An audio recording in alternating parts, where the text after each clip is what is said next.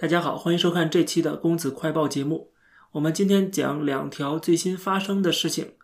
一个呢就是我们都很关注的陈秋实，他突然现身了。他在徐晓东的直播当中露脸了，讲了讲他最近在做什么。那么很明显，他现在已经恢复了自由身，至少行动上是自由了。虽然这个呃这个言论上面还没有得到言论自由啊。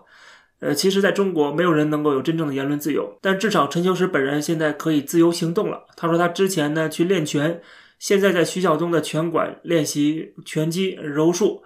那么在试图恢复自己的身体。他说，他刚被放出来的时候啊，身体状态非常的差。他现在还要跟徐晓东搞什么这个搏击赛啊，搞慈善。过去这么长时间，陈秋实都是没有任何的消息的，让外界非常的担忧。现在大家可以喘一口气了啊。一块石头落地了，我觉得我们都应该关注一下陈秋实。主要的原因就是应该让很多的人了解陈秋实曾经做过的，去看他那些视频，然后也佩服他亲自跑到武汉去调查的这样的勇气。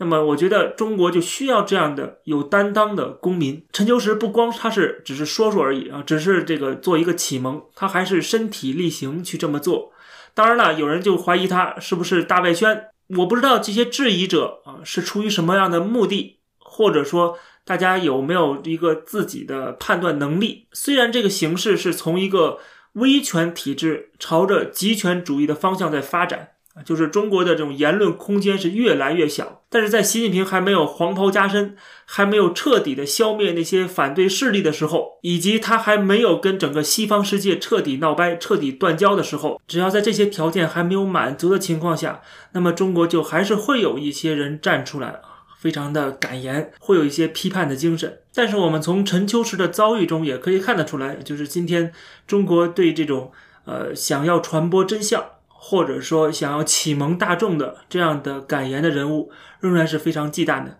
仍然会把他们给囚禁。但是陈秋实虽然这么做了，但是他没有那种非常非常激进的啊，讲一些像我在这个节目里讲的一些话啊，所以说他并不是公开的就反党反政府，要推翻这个政权啊，并没有这样的一个表态。所以说共产党最后还是相对来说放过了他。那么这也可能是外界怀疑他是大外宣的其中之一的原因。但是按照今天中国的这个政治的走向的话，他之前的这些行为，不管是拍一些视频，讲一些这个逻辑，批判一下这些小粉红，或者说他亲自去武汉调查到底是什么情况，那么这种行为未来越来越在中国会变成一个非常敏感的一种行为，一定是绝对不能再允许出现的。这也是为什么在我看来，陈秋实最好的方式啊，就是他能够离开中国，这样他还可以说一些话，还能产生一些影响力。否则的话，留在中国，他第一是完全被封杀掉。啊，就是他的言行根本就不可能出现在媒体上边。另外，就是他以后做任何的事情，都是讲一些不痛不痒的话啊，这反而是会让我们觉得，跟过去的陈秋实相比，他的这个作用也就越来越小了，没有什么太大的意义了。当然，他自己可能觉得他自己的人生价值还有其他的方面啊可以实现，那么这个我们就不加以评判啊。总之就是从我们外界的角度来看的话啊，陈秋实能够得以啊这个人身自由啊，这个已经是非常不容易了。那么我觉得应该珍惜这个自由，如果能够离开这个盐碱地，离开这个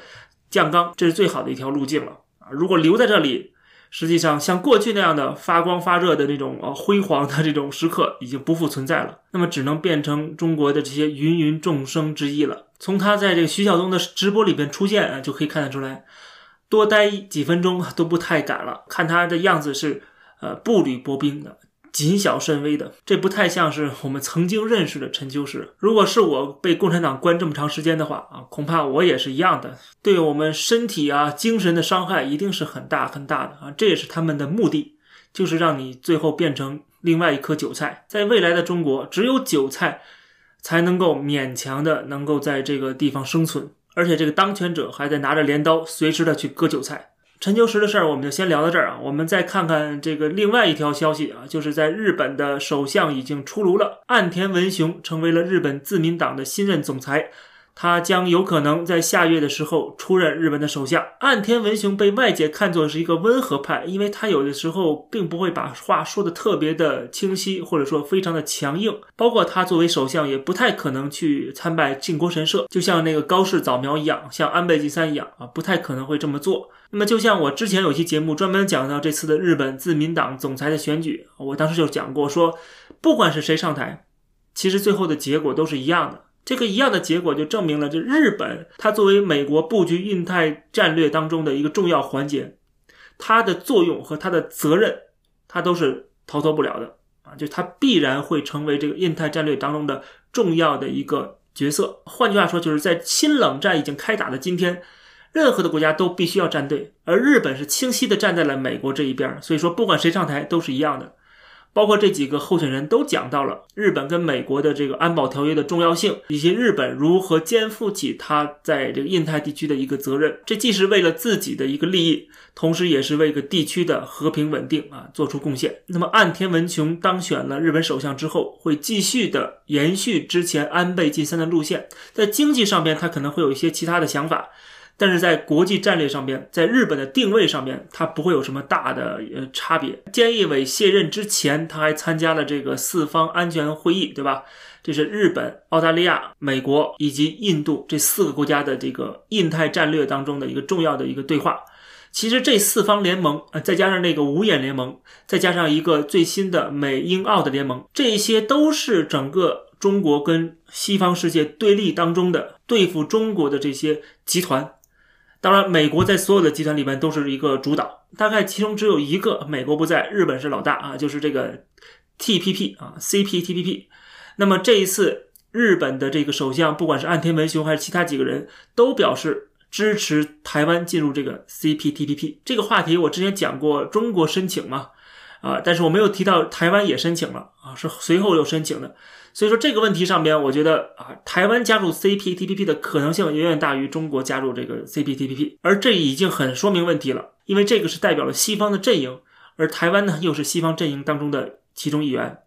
所以说当然不可能让中国加入这个反华集团了啊，那肯定是台湾会进来。那么这个时间是上我们不能够确定啊，什么时候进来？但是它是早晚的事儿。所以岸田文雄他很明显是支持台湾的，同时呢，他也是再次的强调了这个美日的联盟的重要性。这岸田文雄在当选了自民党总裁之后，进行了一个当选之后的演讲，他演讲当中就重新提到了印太的地区的这个自由度啊这个问题。那很明显，他就是在讲啊，配合美国的这个印太战略啊，把这个地方打造成一个。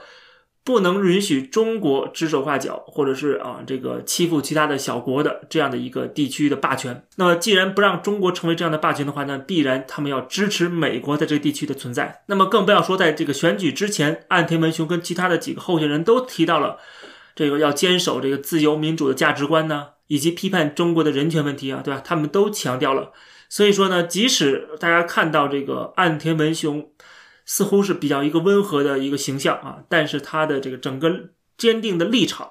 是绝对不会变的。更何况他现在在这个布局自民党新的高层啊，其中这个高市早苗是这个候选人里边最强硬对中国的，现在已经被任命成为自民党的一个高层，出任政调会长的一职。另外还有其他几个高层的职务，现在也在这个筛选过程中。有传言说，另外一个干事长的职务可能要任命麻生派的。甘利明担任这干事长，之前的那位干事长我们讲过是亲中派的二阶俊博，他现在已经半退休了。而麻生派相对来说是比较强硬的，就是更加的鹰派一些，比这个二阶派。那么当日本的整体的国家利益啊是符合整个的这个印太战略的，是需要在美国阵营当中的。另外就是自民党的高层也是纷纷的由这个强硬派出任，以及新的首相本人也是多次强调美日同盟和人权问题、自由民主的普世价值观。在这种情况下，请问日本的整体的战略还有任何让我们担心的地方吗？还是那句话，整个大的方向，不管谁当选都是一样的，不管谁任职，都不可能改变整体的这个新冷战的一个氛围啊，慢慢的形成。这期的节目就跟大家先聊到这儿。感谢大家收看，欢迎点击订阅这个频道，我们下期节目再见。